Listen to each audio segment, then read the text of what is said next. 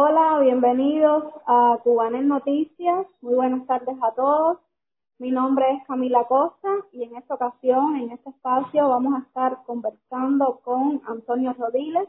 Antonio, quien es director de Estado de Estado, un grupo opositor que desde el año 2010 eh, promueve y desarrolla una serie de proyectos, de iniciativas políticas y sociales en Cuba y además de ser, por supuesto, un grupo abiertamente contrario a la dictadura impuesta en Cuba.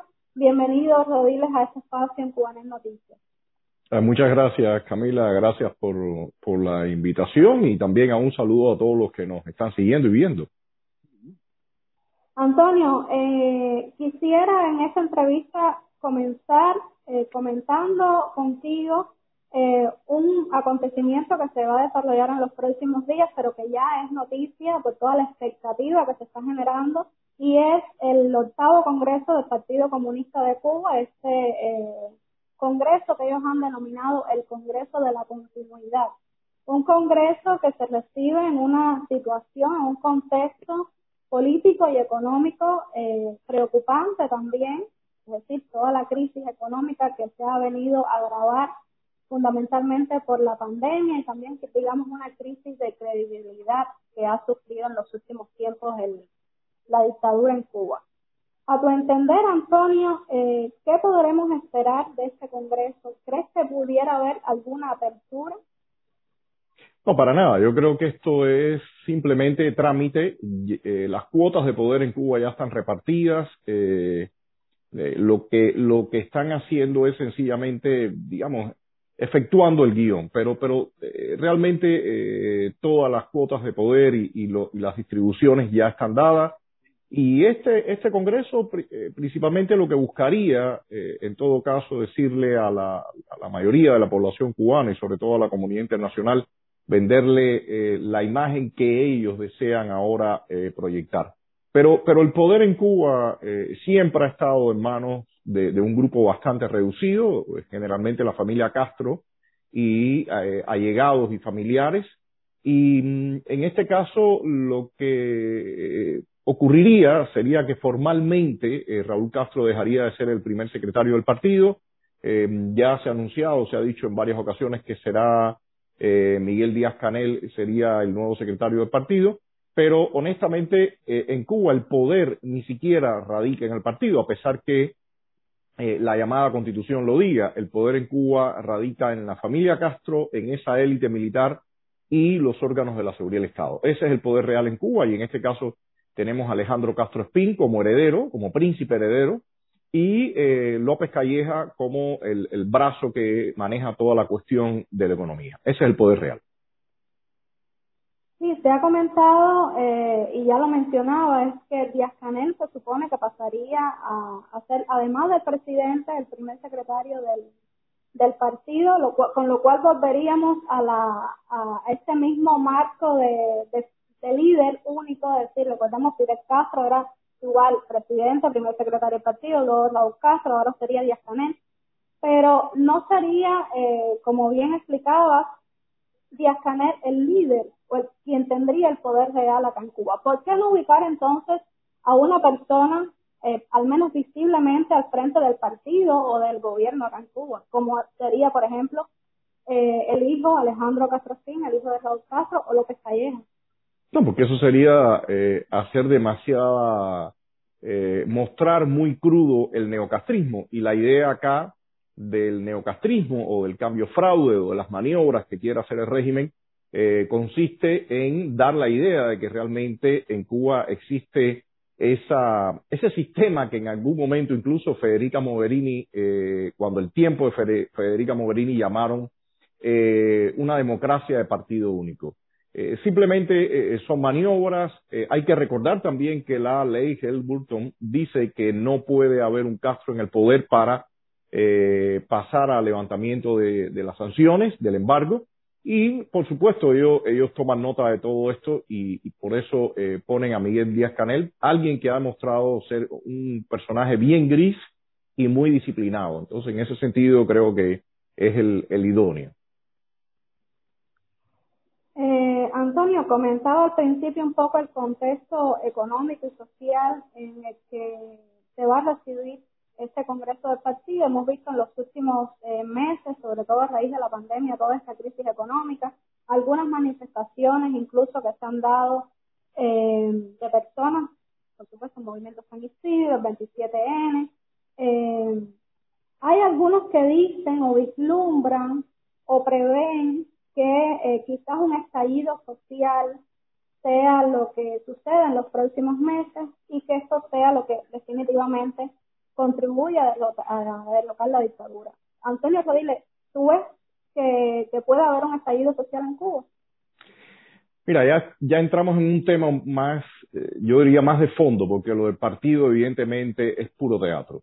Eh, yo creo que el, país se encuentra en una situación desastrosa. Eh, el régimen no tiene para nada el, la cabeza que los movía anteriormente, que sin dudas era Fidel Castro, un tipo maléfico pero astuto, y que sabía eh, manejarse sobre todo al interior de la isla.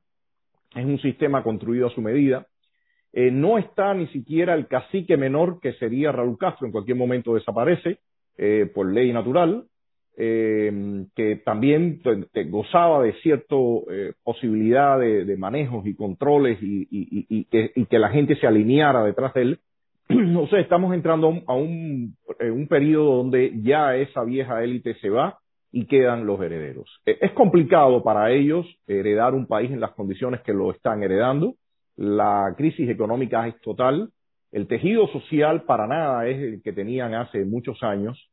Y eh, la gente está harta. Está harta y ellos no pueden vender futuro. O sea, el régimen se encuentra en un momento realmente eh, bajo. Pero lo que es muy preocupante, tremendamente preocupante, es que la sociedad cubana se encuentra en un momento tan bajo o más bajo que el régimen. Incluso dentro de eso incluyo a la oposición y a la sociedad civil. Eh, realmente en los últimos tiempos se ha visto eh, en, lo que, en lo que respecta a articulación política, se ha visto un decrecimiento tremendo de la oposición, de los grupos opositores de activismo, y si bien se dan estallidos y focos en algunos momentos, eso no implica que realmente la oposición esté en condiciones de poder eh, manejar una situación eh, de violencia social, de, confrontaciones, de fricciones, que si la crisis sigue eh, incrementándose, sin duda va a, ser cada vez más visible. Por eso te decía, esta, esta es la parte que me parece realmente complicada. Lo del Congreso del Partido es puro teatro. Esto es lo que está ocurriendo en la realidad. El país sigue cayendo y no hay una estructuración ni por el castrismo, para nada, ni por la, oposición, la sociedad civil o la sociedad para enfrentar a lo que nos estamos, eh, eh, a, lo, que estamos arribando.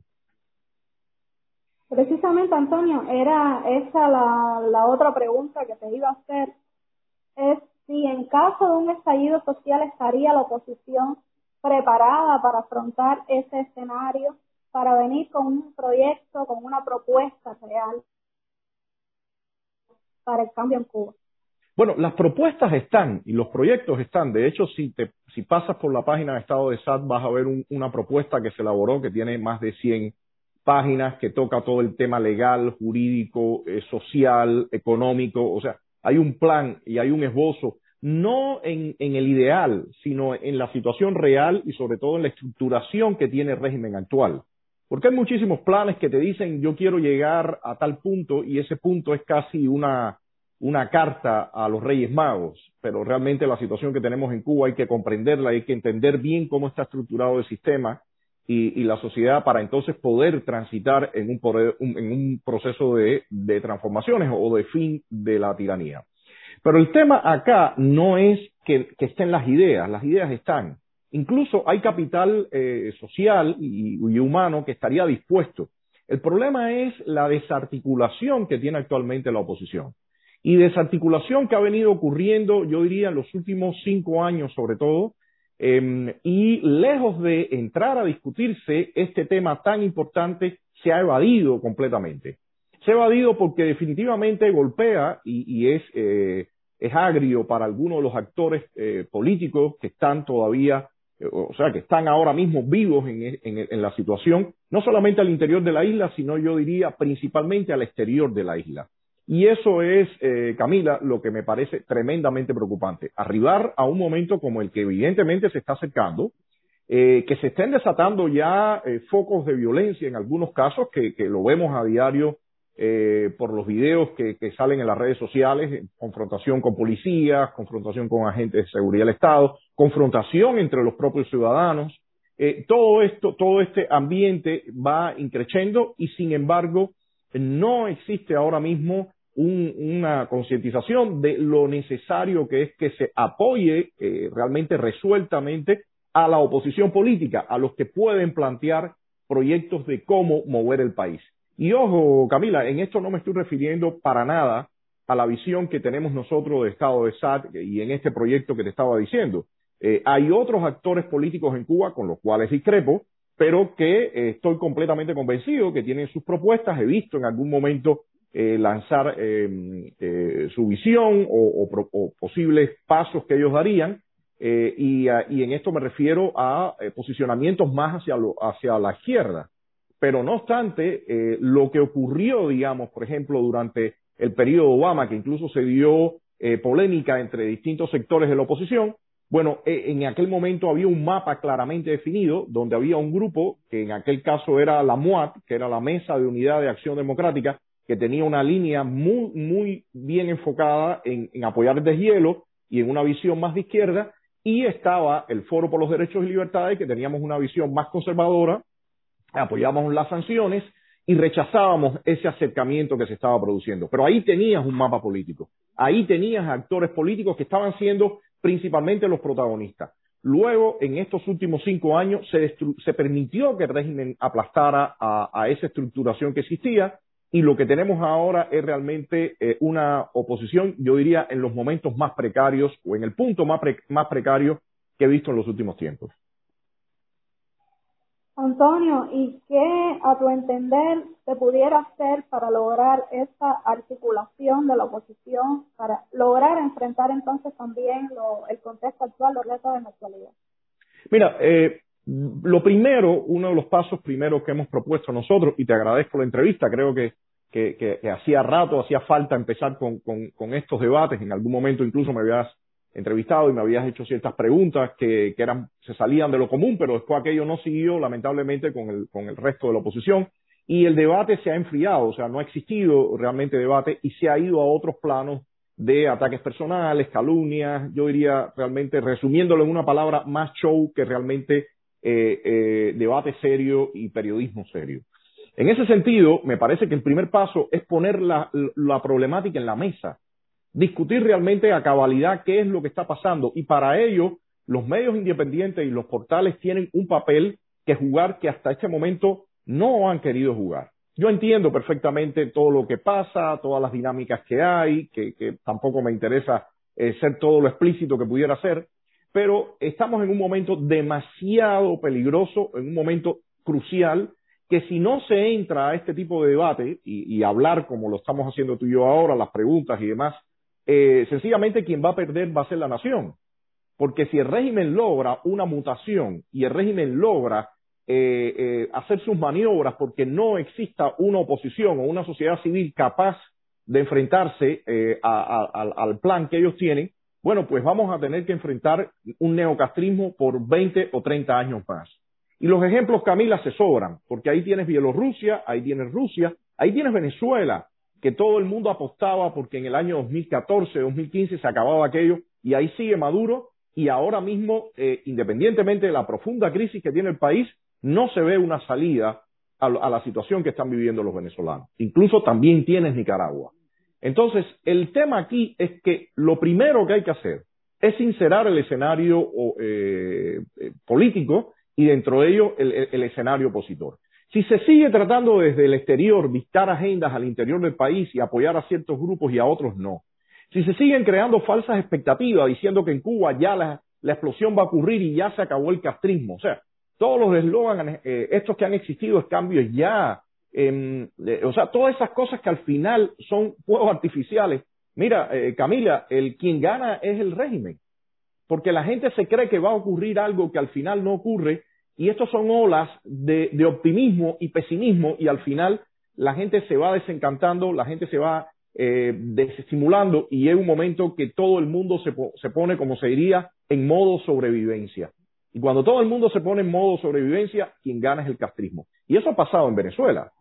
Eh, recordemos que cuando Juan Guaidó entró, todo el mundo creía que aquello no duraba nada. Y él mismo lo decía, no, ya tenemos una agenda que es eh, fin de la tiranía, eh, gobierno de transición, elecciones libres. Aquello después se volvió sal y agua y ahí sigue eh, Maduro. Después crearon la, la, la, ilusión de que el 30 de abril eh, se iba un 30, un primero de mayo, realmente cambiaron después la fecha, pero que Maduro se iba a ir y que al final no se fue porque los rusos, o sea, es todo un cuento chino.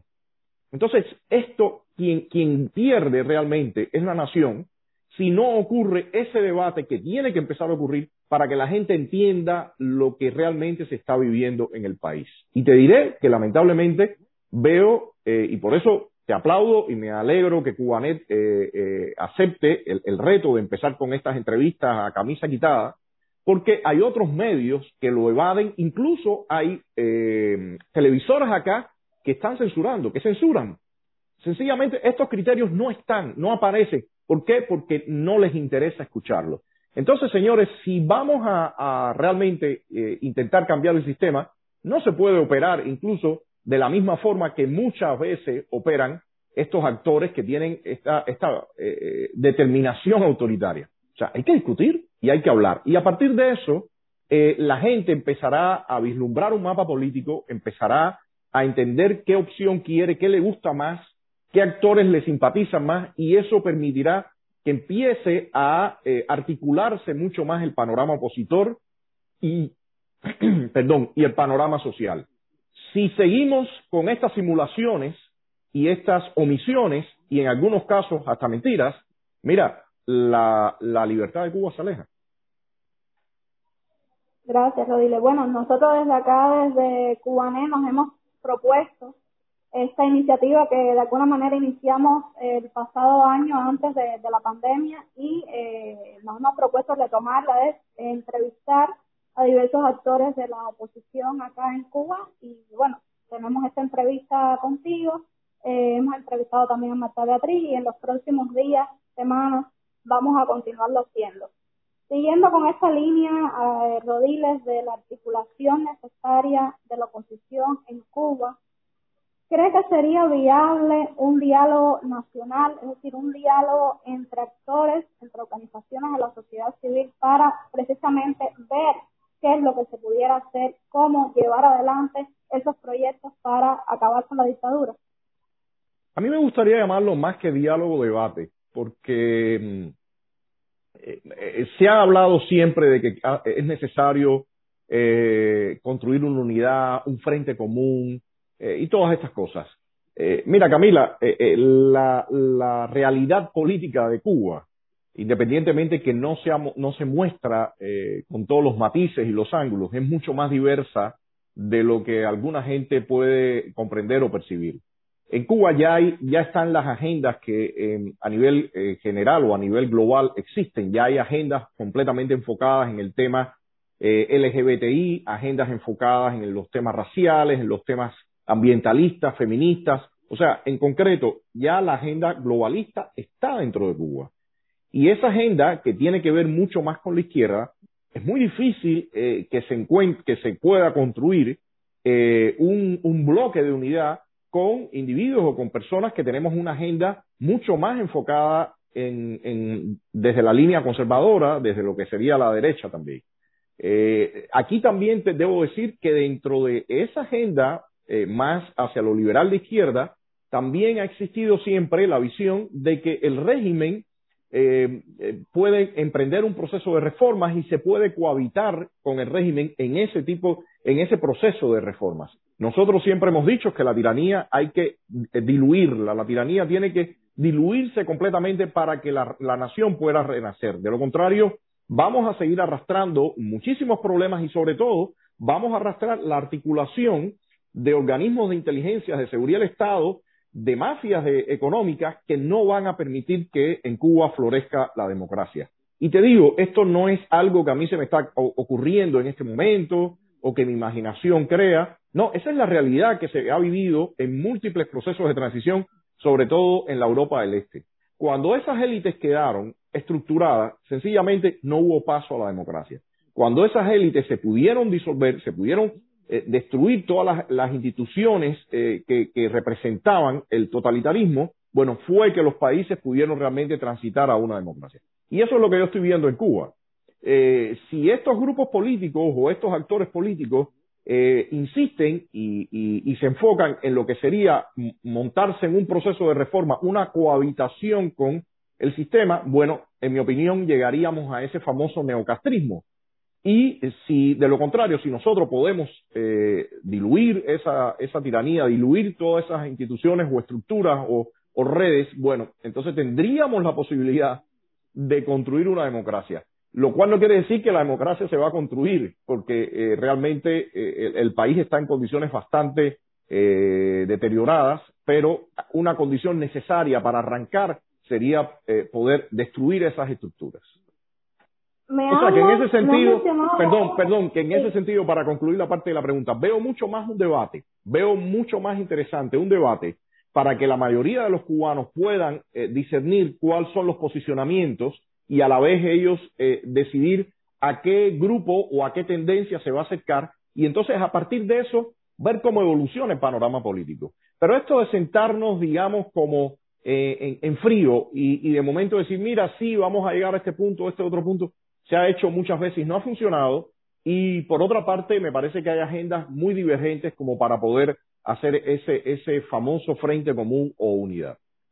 Eh, Antonio, me has mencionado varios aspectos en, esta intervención tuya, eh, hablando de diálogo, te mencionaba el tema de diálogo nacional, pero otro aspecto también que se ha solido eh, utilizar o abogar, por lo que abogar en los últimos meses ha sido el diálogo con el poder, sobre todo a raíz de las manifestaciones en el 27 de noviembre frente al Ministerio de Cultura, que por supuesto ya eh, vimos que fue un total fiasco, pero hay muchos que todavía confían en ese diálogo con la dictadura, en pedirle eh, reformas a esa dictadura. ¿Crees que ese camino nos lleve a algún lugar, a la corta o a la larga? ¿Qué hacer entonces? Pero es que lo principal que debe existir en política es ser objetivos y realistas. Yo nunca he visto, yo nunca he visto eh, a, un, a un Estado eh, delincuente, matón, como es el Estado cubano, un Estado eh, forajido que al final está completamente fuera de las, de las leyes y eh, sobre todo las leyes internacionales, donde, donde tiene que haber respeto a los derechos humanos, respeto a las libertades fundamentales.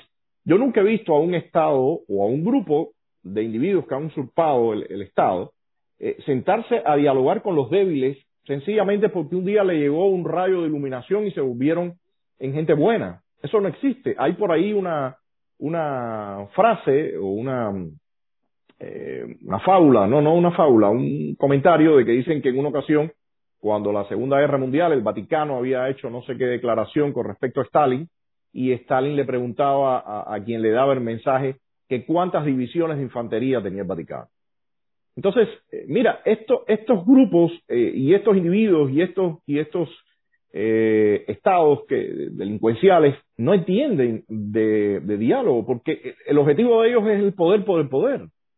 Entonces, ¿qué sentido puede tener sentarte a hablar primero con un funcionario de no sé qué categoría que al final de la jornada, eh, como se dice en buen cubano, es un trae, o qué sentido tendría conversarse incluso que Alejandro Castro Espín te, sienta, te siente en una mesa cuando tú no tienes ningún poder. O sea, e, es que eso no tiene sentido. Eso sencillamente yo creo que es inflarse el ego uno mismo creyendo que tienes la capacidad de algo que no la tienes. Yo creo que hay que ser realistas. Y eso pasó cuando el deshielo hubo personas que eran tremendamente entusiastas con el tema del deshielo y mi pregunta a ellos era, dime qué poder real tú tienes para obligar al régimen a sentarse y hablar contigo.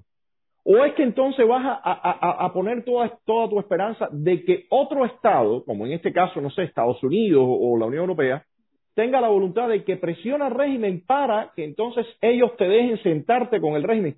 Mire. Dice Dice Pedro Suárez, refiriéndose al Congreso del Partido, que es el último intento de demostrar que tienen el poder, será su último Congreso. Bueno, si quiere continúo por donde iba.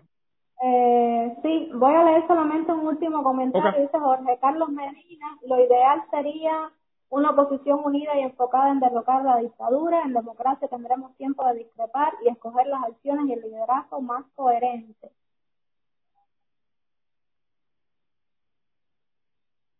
Y dice Michelle, Michael González, no al diálogo, no son políticos, son criminales. Bueno, eh, continúa Antonio. Mira, lo que te decía, eh, Camilo, es lo siguiente. El, el, el, poder y este tipo de poder como el que tenemos en Cuba eh, no entiende de lo que es la voluntad política o, la, o, o, una buena intención. Realmente para ellos lo importante es mantenerse clavados ahí, atornillados y no permitir eh, que nadie eh, les arrebate ni siquiera un pedacito. En la medida que sientan presión, bueno, pueden ceder en algo. Pero si nosotros los cubanos vamos a esperar a que otro Estado o agentes externos sean los que van a determinar en qué condiciones van a ocurrir las conversaciones o, o, los intercambios o qué le van a aceptar al régimen o no y qué le van a dar a cambio. Si eso, si esa es la dinámica, pues estamos muy mal. Y lo que ha ocurrido acá todo el tiempo es que se espera que venga alguien externo y, y, y, genere la situación para que entonces eh, el régimen quizás dé un pequeño filito y sea menos represivo. Eso en mi opinión no tiene sentido. Y de ahí también que ha ocurrido, que ha ocurrido, y como te decía, que las agendas que están en el exterior, de algunos cubanos eh, que están en el exterior, está en los últimos tiempos realmente interfiriendo tremendamente en las dinámicas internas que se pueden dar dentro de la isla. Y lo están haciendo en algunas ocasiones de la forma más burda y eso sencillamente le ha facilitado al régimen el desmontaje de los grupos que eh, tenían un anclaje, que tenían una cierta dinámica con la población y una interacción, y al final de eso lo que se obtiene es menos fuerza y menos capacidad de presionar al régimen, porque el régimen de lo único que va a entender es de presión. La externa, que ya existen, existen sanciones, veremos a ver qué pasa eh, con la nueva administración Biden, hasta ahora gracias a Dios no han, no le han empezado a relajar.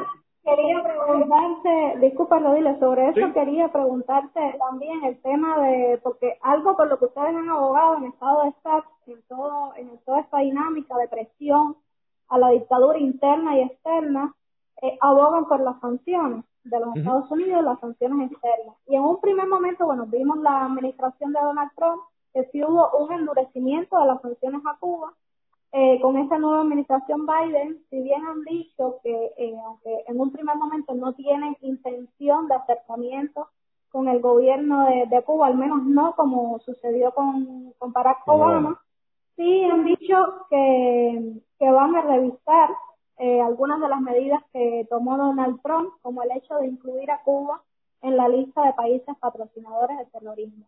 Y sobre este tema, eh, quería eh, que comentaran un poco qué pudiéramos esperar de esta nueva administración de los Estados Unidos.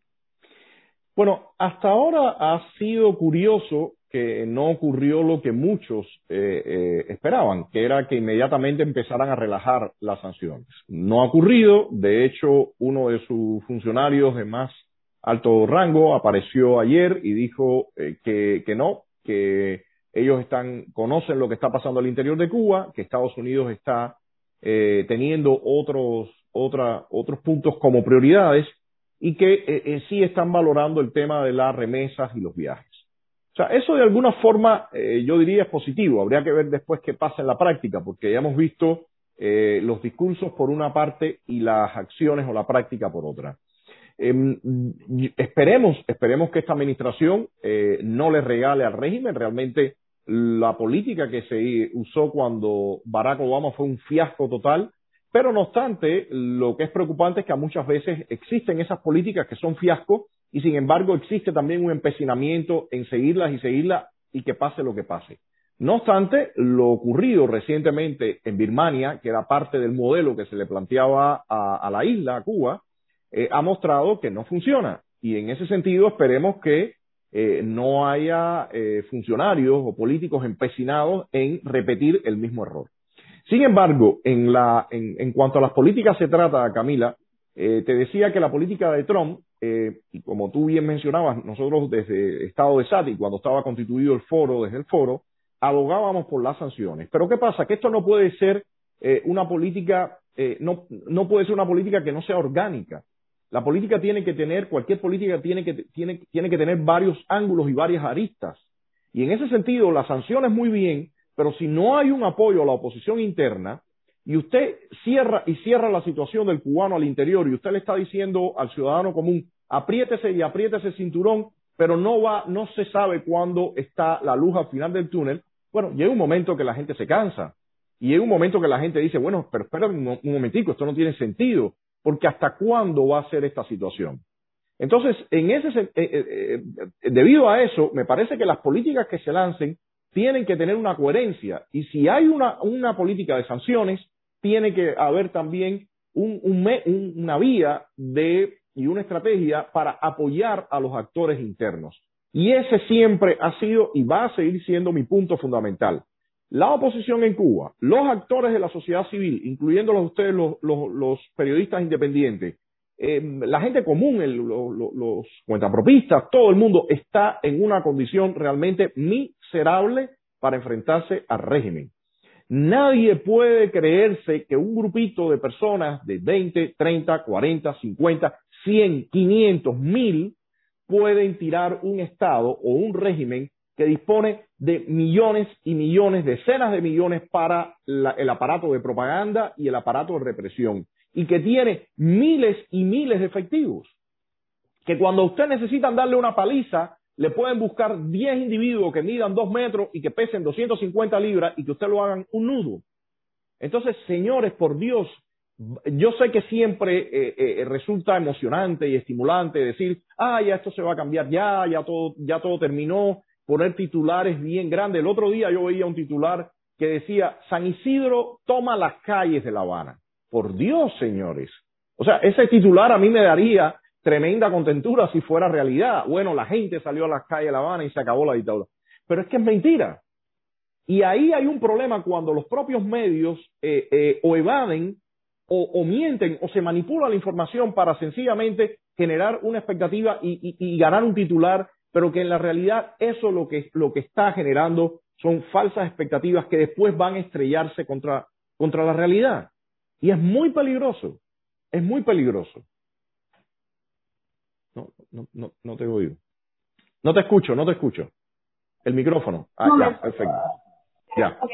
Eh, te decía que quisiera leerte algunos comentarios del chat. Perfecto, que perfecto. están pidiendo que haga y algunos son están cuestionando el trabajo de Estado de Estado. Así que me parece Excelente. que pudiera ser pertinente también para que ustedes explicaran. Claro, claro, claro. Eh, Dice eh, una persona que Antonio Sodiles del G2 hace más favor a la dictadura que a la oposición. Y dice también que el Estado de Estado se ha hecho rico con el fondo que, de ayudas que ha recibido para democratizar Cuba. Voy a leerte los todos y al final si pudieras hacer algún resumen. Eh, otros, por supuesto, manifiestan los respetos al Estado de Estado, Antonio Sodiles. Eh, Rodiles, el que empezó criticando y hablando de los opositores fue usted. Dice, ¿por qué este señor no llama, dice Marlene Álvarez, por qué este señor no llama a la unión de la oposición y a todos luchar juntos y preparar este plan para cuando pase ese estallido social? Y Miguel Broche dice, ¿cuáles son las propuestas de Rodiles? Creo que es importante sí leer alguna pregunta crítica con él, es esa persona para ver qué dice.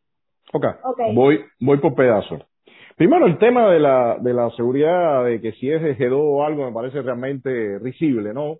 Y, y es parte de las campañas que normalmente se lanzan cuando una persona no dice lo que dice la mayoría y pones en cuestionamientos puntos que a, algunos resultan incómodos. Y de ahí viene, y lo voy a atar con esta otra pregunta, porque me parece tremendamente importante, este tema de, de lo otro de lo rico. Las personas, eh, en primer lugar, eh, si, si hubiera yo realizado, y eso fue parte de toda la campaña eh, que se realizó hace unos meses, ya, incluso ya hace más de un año, para tratar de descalificarnos a Estado de SAT y a mí en lo personal también, para evitar que uno diga lo que uno piensa. Partió de el, entorno de Rosa María Payá, de su, la gente que manejaba la prensa, los youtubers o los influencers, como se le llama, que estaban rotando alrededor de Rosa María Payá, y, el, y lo que se pretendía era que no dijera cuáles eran mis puntos con respecto a lo que estaba ocurriendo mal eh, en relación a la oposición. Eh, hace poco yo les mostré eh, una carta, hice público una carta que le había entregado al senador Rubio en, Lima, Perú, en el 2018, comentándole todos esos errores que estaban ocurriendo, la situación de la oposición, y en la medida que eso eh, empecé a mostrarlo, em, em, empezó a crearse todo este ambiente y ataques. Ambientes que empezaron, te digo honestamente, Camila, no solamente en las redes sociales, estaban en círculos políticos y demás, y siempre eh, atados a esto, a este grupo, que, en general lo que quería era que eh, Rodiles no siguiera hablando y eh, se callara la boca. Ese era, ese era el objetivo. Evidentemente no, va, no ocurrió ni va a ocurrir jamás. Eh, lo del tema de Rico, y después apareció otro individuo por allá diciendo que yo había estafado y qué sé yo, y evidentemente todo eso es una gran mentira, porque eh, llevo algunos meses atascado acá en Estados Unidos con el tema de los vuelos, y, y yo no estaría aquí, así, haciéndote esta entrevista contigo, si todo lo que ellos decían hubiera sido verdad. Eh, de, entrada hasta pidieron que se quitara la visa a, a, la gente de SAT y a mí en lo particular y que no me dejaran entrar más en Estados Unidos, lo cual realmente es un absurdo y un idiotez total. Pero mucha gente quiso comprar aquello y quisieron comprar aquello porque, como te digo, es más fácil sumarse a, algo eh, grupal, a algo colectivo y no poner un, algunas veces un poco la mente a pensar. En ese sentido, quienes conocen el trabajo de Estado de SAT, quienes conocen de cerca el trabajo de Estado de SAT ya por más de 10 años, saben perfectamente todo lo que se ha hecho. Muchísimos activistas que han trabajado con nosotros saben perfectamente cómo trabajamos eh, cómo vivimos, en qué condiciones vivimos y a qué dedicamos los recursos que eh, hemos logrado eh, conseguir. Entonces, eh, mira, incluso cuando yo vengo acá, muchas veces me ayudan gente privada, amigos personales me, me brindan dónde estar, me brindan con qué moverme, cómo, cómo hacer, desarrollar parte de mi trabajo. Y todo eso ocurre porque las personas que, saben perfectamente qué está ocurriendo. Pero ahí tengo una crítica a los portales de Internet a los portales cubanos, a Cubanet, a Diario y a otros y a sitios.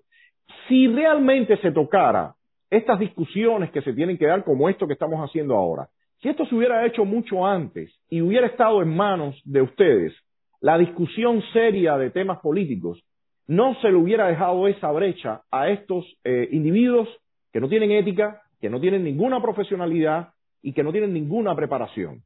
Eso ha sido, en mi opinión, lo que ha permitido dejarle esa brecha que estos individuos, incluso algunos de ellos lucrando, porque ya hay un momento que esa gente que sí está acusando de que supuestamente uno ha usado mal los, los recursos o demás y demás, eh, a raíz del tema Cuba, bueno, ya tienen propiedades, ya tienen programas, ya tienen no sé cuántas cosas. Entonces, si los medios serios, profesionales, hubieran sido mucho más activos, se hubiera evitado que eh, se hubiera convertido eh, en pachanga lo que debe ser un debate serio en lo político. Y eso definitivamente ha dañado muchísimo el panorama eh, eh, político de, la isla, de la oposición, y poco a poco tendrá que componerse. El otro día yo veía, y mañana hablaremos en, en, en Cambio de Bola, el programa que lleva Gorky Ávila todos los sábados, que se ha desatado una cantidad de insultos por eh, directamente contra Claudio Fuentes por decir, yo creo que hay que cuidar el tema de la vulgaridad, yo creo que eh, la lucha debe estar mucho más montada en el civismo, en el comportamiento cívico, que en comportamientos vulgares. Entonces, eh, se ha desatado insultos, lo han ofendido directamente, han dicho de todo. Entonces, eso que se ha venido generando en los últimos tiempos tiene un efecto fatal en la lucha por la democracia en Cuba. Y sin embargo, eh, gracias a Dios, bueno, ahora ustedes se arrancan con esta iniciativa. Espero que continúe, espero que la gente se atreva a discutir también y a debatir cara a cara. A mí me, inter me interesa tremendamente debatir con la gente. Eh, ha sido parte de nuestras propuestas y sin embargo no, no, se han, no se ha aceptado ese tipo de debate. Y de ahí entro a la pregunta que decía cuáles son las propuestas. Bueno, primero, esta, eh, Estado de SAT desde, desde en estos 10 años ha participado en muchísimas iniciativas, en muchísimas. Eh, estuvo en la campaña por otra Cuba que pedía la ratificación de los pactos de Naciones Unidas, que evidentemente aquello, eh, cuando apareció Obama y le regaló en el deshielo todo al régimen a cambio de nada, eh, naufragó, no tenía sentido. Eh, después fuimos parte del Foro por los Derechos y Libertades, que teníamos toda una hoja de ruta, se plantearon, hacíamos de todo, conferencias de prensa, exposiciones, eh, protestas, de todo se hizo eh, con el Foro por los Derechos y Libertades. Eh, se disolvió, se disolvió lamentablemente, muchas de las personas abandonaron el país, muchísimos activistas abandonaron el país y después, por supuesto, también han venido algunas fricciones entre los miembros que quedábamos. Pero todo eso es parte también del trabajo que viene haciendo el régimen y del poco apoyo que ha existido. Pero hoy en día, propuestas, bueno, una de los del trabajo, parte del trabajo está enfocado en visualización de los presos políticos. O sea, hay un trabajo de más de dos años visualizando los presos políticos con carteles, ya se han hecho decenas de carteles eh, tratando los casos de los presos políticos. Ayuda a algunos presos políticos. Eh, trabajo en cuanto a propuestas para un proceso de transición. Ahí tenemos, como te decía, un documento que tiene más de 100 páginas que explica y es un estudio a detalle, no es eh, sentarse y escribir, no, es un estudio a detalle de, cómo el régimen tiene conformado su llamado sistema legal y jurídico y cómo desmontar eso en un proceso de transición. Es un estudio profesional. Ahí está, eso no se hace en dos días. Segundo, todos los, los programas que hemos hecho de, eh, de, de, distribución, eh, o sea, el trabajo que hacemos de distribución de la información para que le llegue a la gente, eh, todos los programas que se hacen también para difundir el, los principios de qué cosa es una democracia, eh, eh, pro, eh, promocionar el debate. o sea, realmente quien quiera ver lo que está haciendo Estado de SAT o lo que ha hecho Estado de SAT, puede ir a, la, nuestro canal de YouTube y puede ver 10 años de continuos trabajos y lo puede ver ahí en audiovisual. Ahí verá las exposiciones, muestras de cine, conferencias de prensa, debates, protestas. O sea, puede ver todo eso, lo puede ver ahí. O sea, que no es realmente imaginación mía ni del grupo. Ahí está toda esa información.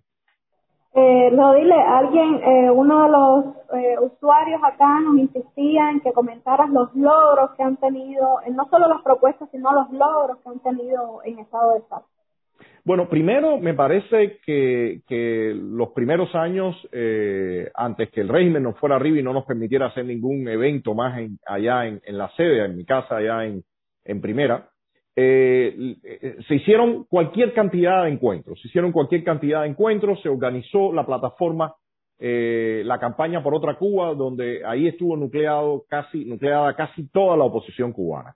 Eh, fue un trabajo intenso dentro de la isla y en el exterior también, en la Unión Europea, acá en Estados Unidos. Eh, yo diría que era bastante exitoso hasta que apareció eh, la, aquella campaña, hasta que apareció Obama con su deshielo y definitivamente como te decía, aquello dejó de tener sentido.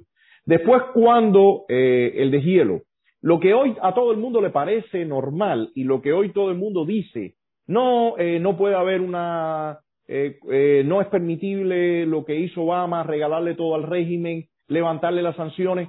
Bueno, yo quisiera recordarle o decirle, quizás algunos no lo saben, que esa fue eh, una de las iniciativas de Estado de SAT cuando todo el mundo aceptó la, el deshielo cuando en todo el mundo aceptaba la vía de Birmania y la aplaudía, nos buscamos no pocos problemas. O sea, las confrontaciones y las fricciones de nosotros y, mías en particular empezaron en ese momento cuando dije, no vale la vía de Birmania. Y ahí estuvo anotado todo el mundo. Eso lo quiero recordar. Ahí están las fotos de, de las encuentras, de los encuentros, de las ruedas de prensa, de las entrevistas, donde casi todo el mundo, excepto los que estábamos en el foro, el resto apoyaba, eh, pero, pero completamente la política de Obama. Después al tiempo, dijeron ahora después cuando apareció Trump, ah, no, no funcionaba y demás y demás y demás. Pero anteriormente, esa gente estaba apoyando tremendamente aquello. Cuesta Morúa, José Daniel Ferrer, eh, eh, Félix Navarro, eh, Iván Hernández Carrillo, eh, toda esa gente apoyaba la, la política de Obama. Eh, Marta Beatriz, eh, Giovanni Sánchez, Roberto Valdés, o sea, Cuesta Morúa, toda esa gente apoyó completamente la política de Obama, apoyó la línea de, Birmania. Ah, después, en aquella reunión, las personas que hablamos en contra de aquella, de aquella línea, pues Berta Soler, Coco Fariñas y un servidor. Ah, ahora cuando vino Trump, todo el mundo entonces estaba y de acuerdo con que sí, aquello no funcionaba. Pero quienes hicieron frente en aquel momento fuimos de Estado de SAT y la gente del foro. Para mí eso fue un logro inmenso. Oponernos casi desde la soledad y lo que implicaba quedarnos sin el apoyo de, de, desde el exterior y sin el apoyo político y demás, y haber tomado esa postura, bueno, eso es un gran logro para nosotros. Y en los últimos tiempos, en mi opinión, uno de los grandes logros es poner los reflectores en la situación que está ocurriendo, que se den estos debates. Para mí eso es un gran logro. Que salga Silverio Portal Contreras, que era un, pobre hombre que estaba eh, aplastado en una prisión y que, se le, y que todo el mundo conociera quién es Silverio Portal Contreras. Que todo el mundo conozca el, rostro ahora de Ernesto Borges. Eso, eso es parte del trabajo que se ha hecho, eso es parte de la sistematicidad que se ha hecho, a pesar de que el apoyo a nuestro trabajo ha sido nulo o muy pobre. Yo te pongo un ejemplo, Camila. Los, tuitazos que se están haciendo cada miércoles ya va a ser dos años. Hace dos años, desde Estado de SAT ha salido la iniciativa y la está llevando principalmente Claudio Fuentes y Gorky Ayla con sus carteles y su visualización de ese tuitazo cada miércoles. Bueno, cada miércoles desde hace dos años se pone la etiqueta del senador Marco Rubio, del representante Mario Díaz Valar y de, otro, de otros eh, políticos cubanos americanos. ¿Sabes cuántos retweets hay de ellos? Cero. ¿Sabes por qué hay cero retweets? Porque uno está diciendo cosas que son incómodas para ellos y para y su equipo y su gente lo sabe. Entonces mi punto es el siguiente, ¿vamos a hacer política en serio? La gente va a tener piel para aguantar cuando uno le dice no estoy de acuerdo contigo. Tú me estás leyendo comentarios que a mí no me gustan o que me parecen que, no estoy de acuerdo, qué sé yo, pero lo estoy escuchando y yo estoy respondiendo. Y mi respuesta en ningún momento va a ser ofenderte a ti ofender a ese individuo. Bueno, si me ofenden en lo personal, bueno, posiblemente termino la, la entrevista y chao. Pero mi respuesta no es esa. Entonces, ¿por qué la gente se ha, se ha tirado una muralla para no entrar en estos debates? ¿Cuál es el motivo? Si no tienes nada que esconder, la política se basa en este tipo de intercambio, en que la gente se dice cosas que no está de acuerdo. Yo te he dicho que no he estado de acuerdo con, con parte de tu trabajo. Tú no has venido a ofenderme de regreso. Entonces, de eso se trata esto. Pero es más fácil decir, no, no, no, no, que yo te, yo, tú me cuestiones, yo ponerme bravo contigo y empezar a levantar una campaña por todas partes diciendo que Camila es esto o aquello, o que Cubané es esto o aquello. Eso sería lo más fácil. Y sobre todo si tengo quórum que, que entra, y es lo que ha, pasado en los últimos tiempos, a ofender, a insultar y demás, bueno, hazme un show y tengo no sé cuántos likes. Pero mira, ahí no sale beneficiada la causa de la libertad de Cuba. La causa de la libertad de Cuba sale beneficiado cuando hay un debate. Y respecto a este tema de la unidad, no puede haber unidad si hay, eh, si, si primero no existe ni la disposición de un debate. ¿Qué unidad puede haber si no existe la disposición de un debate? No te escucho, no te escucho, no te escucho. Disculpe, eh, Primero es que acá estoy en Cuba, estoy en La Habana, los vecinos a veces no acompañan eh, la realización de este tipo de directas y tengo un vecino al frente que ha puesto la música a todo meter justo en medio de la entrevista, por eso silencio mi micrófono para que puedan escuchar no la música, sino Antonio. Rodríguez, que es una, más una, importante lo que una, una tremenda casualidad, ¿no, Camila? No. bueno, voy a leerte eh, un último comentario de Arnaldo Escalona, dice, a Rodiles lo han detenido, golpeado, acusado y reprimido, señores. La verdad es la verdad. Creo que su error es que su método no llega. Mira, el, el tema de su error, que el método no llega, Camila, el método de nadie está llegando en este momento. Y el método de nadie está llegando en este momento precisamente porque no se puede hacer oposición frente a un régimen que dispone de tanto, dispone de recursos, dispone de recursos financieros, dispone de todo un aparato propagandista espectacular, dispone de, de, individuos como los hay en todos los países y en todas las naciones que no tienen escrúpulos y son capaces de delatar, de golpear, de violentar. Y de lo que disponemos nosotros es de, de, condiciones realmente precarias, muy precarias. Cuando uno ve lo que ha ocurrido, por ejemplo, con la oposición venezolana, y tú ves de, lo que ha dispuesto Guaidó. De entrada dispuso de ser reconocido por del orden de 60 gobiernos. 60 gobiernos reconocen a Guaidó como el presidente legítimo de Venezuela. Pero no para ahí la situación. El punto es que recibe recursos para enfrentarse a la lucha y, está, y estamos hablando de cientos de millones de dólares para enfrentarse a un régimen que también dispone de todo eso para aplastar al ciudadano.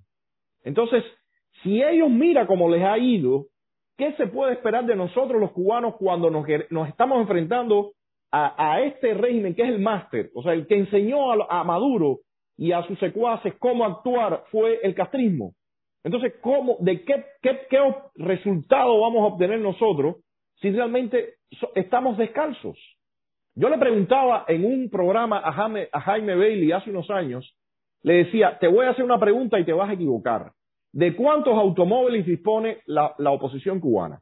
Él me dijo, 50, 60. Le dije, falso, estás totalmente equivocado. La oposición cubana dispone cuando más tres, cuatro autos o cinco. Y en este momento, eso era en aquella época. En este momento yo creo que no dispone de ninguno, o de uno o dos cuando más. Entonces, en el mismo caso mío, bueno, nosotros nos quitaron ya la, la, la, chapa de circulación, la placa, como le dicen acá. Entonces, alguien puede creer que tú, que un ejército, porque al final el régimen cubano lo que ha desatado y ha decretado es una guerra contra el pueblo cubano para mantener el poder.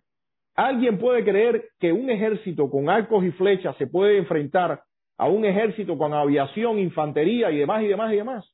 Mira, es risible. Ah, si la gente quiere eh, crearse su fantasía, bueno, ok. Pero lo repetía y lo dije el otro día en un programa y lo voy a repetir acá. La frase es un poco eh, campechana, pero me parece interesante que dice, señores, los deseos no preñan. Y eso es lo que nos está pasando a nosotros en Cuba. Los deseos no preñan. Objetivamente, hay que tener con qué enfrentarse al régimen. Punto. Muchas gracias, Antonio, por esta entrevista. No sé si quisieras transmitir un último mensaje para ir cerrando. Camila, eh, la necesidad urgente de que exista debate serio entre los cubanos. Que la gente ya baje los humos, baje y se dé, cuenta que si no tenemos debate como paso inicial, si la gente no aprende a interactuar y a decir realmente los pros, los contras que hay en cada situación y seguimos moviéndonos hacia la tremenda crisis que está ocurriendo en el país, el futuro no va a ser nada halagüeño. O sea, está, está, es claro que el régimen está en una crisis, pero si no hay una opción de reemplazo y si nosotros no sabemos hacia dónde nos vamos a guiar, eh, Cuba puede terminar en cualquier cosa. Y eso no vamos a ser los primeros que, a los que nos va a ocurrir. Hay muchos países que terminan eh, realmente en condiciones catastróficas y el caso de nosotros puede ser. Ahora, si empieza a ocurrir realmente un proceso de discusión, de debate, empieza a enriquecerse, se le empieza a demandar a los distintos actores políticos, desde el exterior sobre todo, que no intervengan en, en, querer imponer agendas, que escuchen lo que está pasando en el país, que apoyen a los actores genuinos que están allá adentro, que se le dé todo el apoyo al periodismo independiente, que la gente sepa en Miami quién es Camila, quién es Quiñones, quién es Sino, porque tú le preguntas a la gente acá y la gente no sabe. La gente sabe quién es un youtuber que forma todo un desparpajo y una cosa, pero no sabe quiénes son los profesionales y la gente que realmente está jugándose el pellejo y haciendo un trabajo serio. Entonces, mientras todo esto no ocurra, no estamos hablando de la libertad de Cuba, Camila, se está hablando de show y pasarela, y eso tiene que terminar. Cuando eso acabe, me parece que entonces vamos a tener un camino mucho más eh, cierto y mucho más eh, sólido para poder hablar de, de la libertad de Cuba. Yo creo que lo dejo por aquí. Muchísimas gracias, Antonio, y agradecerle también a todos los que han estado siguiendo esta transmisión por nuestras, nuestras plataformas en redes sociales.